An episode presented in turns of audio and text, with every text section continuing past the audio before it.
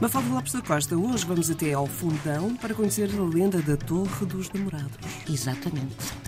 É ligada, esta lenda está ligada à localidade de Torre dos Namorados, no Conselho do, Fundão, e uh, reza assim. Há muito, muito tempo viveu ali um rei muito justo e muito apreciado pelos seus súbditos. Este rei tinha uma filha muito bela que atraía, obviamente, as atenções de todos os jovens da região.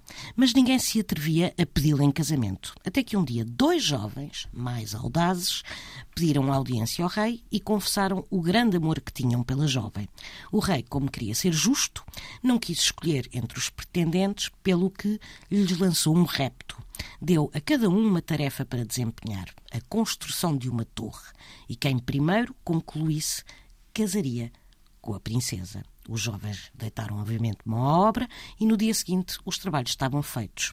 Tinha, tinham acabado ao mesmo tempo. Então o rei propôs um duelo e quem vencesse ficava com a mão da princesa. Os jovens lutaram ferozmente, mas infelizmente houve outra vez um empate e ninguém ganhou. O rei, não sabendo mais o que fazer, e querendo continuar a ser muito justo, decretou então que ninguém casaria com a filha. E assim nasceu a Torre dos Namorados.